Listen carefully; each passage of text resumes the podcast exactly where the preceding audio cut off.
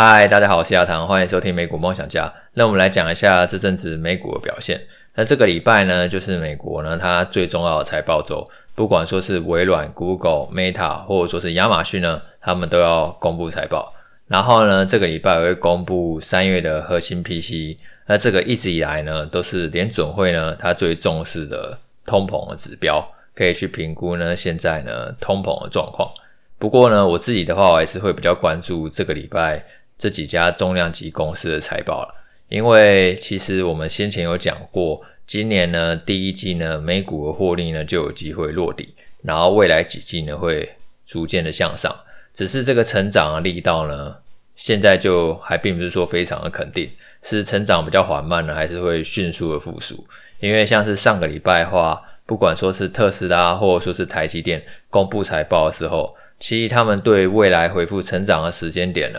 都是有一点往后延的。原先预估说呢，可以快速的复苏，但是现在改成预估说，诶，可能复苏的力道呢，并不会那么的好。那这样的话，就会造成说，诶，股价可能会整理比较久。再加上呢，今年以来，不管说是半导体、AI，或者说是电动车相关的族群，其实涨势都已经非常的惊人。所以趁着这一次财报季呢开奖之后，会不会股价反而涨多回调？我觉得是大家可以去留意的一个风险了。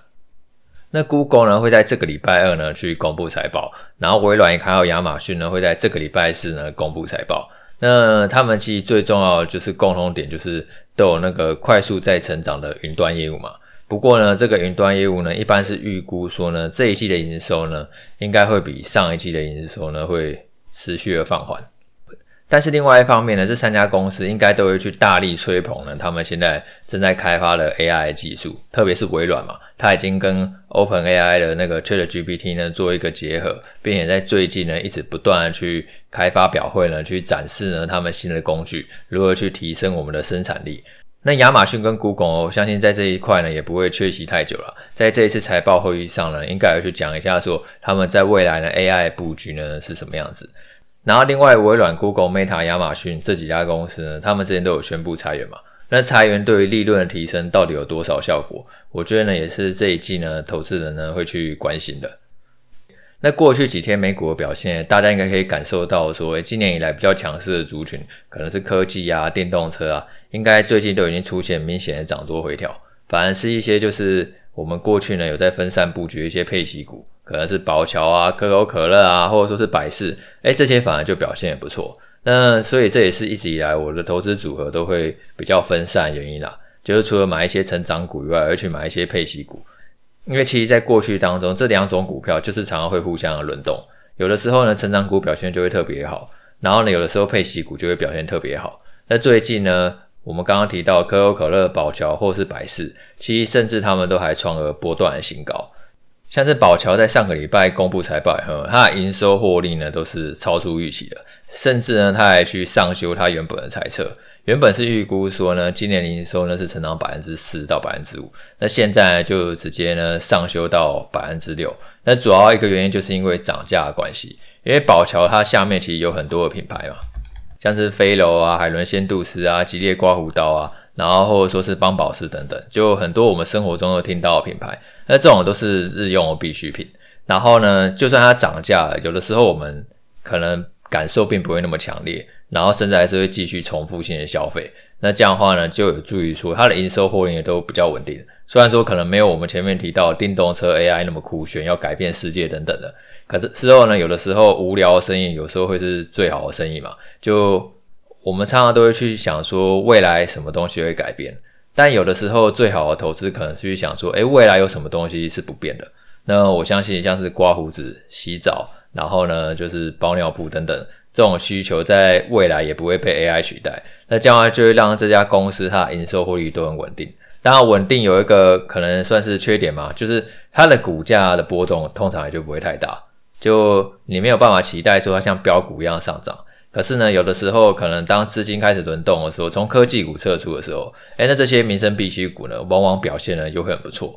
那昨天可口可乐公布财报，其实也是类似的道理啊，因为可口可乐它生产的东西就非常的单纯嘛，就是非常多种饮料，那可乐呢就是其中一个它最重要的品牌。那也是因为涨价的关系，而且需求呢并没有受到什么太大影响，所以它的营收获利呢都是超出预期的，甚至营收还成长了百分之十二。不管说是拉丁美洲、亚太，或者说是北美，就全球各个地区呢，它那个销量还有获利呢都是比原先预期呢还要来更好。而且它也又再度呢上修了全年的财测，它预估说呢今年的营收呢会成长百分之七到百分之八，然后每股盈余呢会成长百分之四到百分之五。所以像这种民生必需股，假设它有定价权，然后它可以去调涨售价去反映成本的话，往往它的获利都是很不错。那我也觉得这也是为什么巴菲特他会独爱这些民生必需股因为嘛。他可口可乐一爆就是好几十年。那像是苹果的话，虽然是科技股，但其实在巴菲特眼中，他也认为苹果它是一个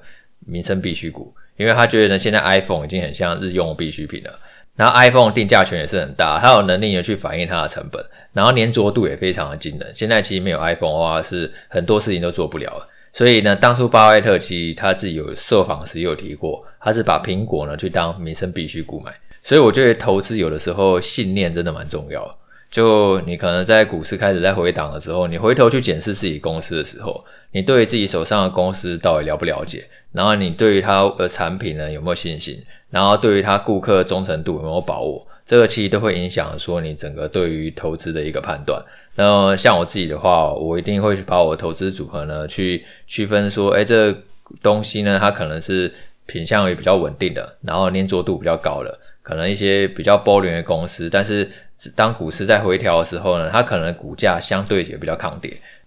例如像我们今天提到宝侨啊、可口可乐，或者说百事等等。但是有一些公司它可能会社会长线成长的题材，例如说可能特斯拉它会社会电动车长线成长的趋势，然后微软或者是辉达呢会社会未来 AI 爆发的趋势。可是呢，成长的故事它一定不是线性的嘛，它往往呢中间都会起伏会比较大，会比较考验人投资者的耐心。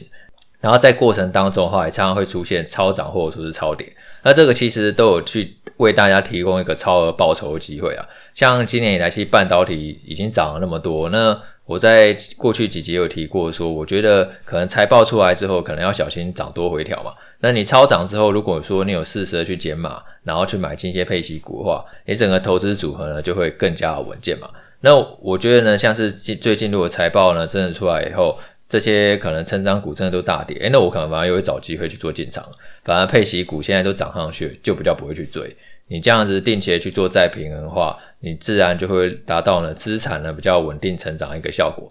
好，那今天就分享到这边，那祝大家投资顺利，我们下次见，拜拜。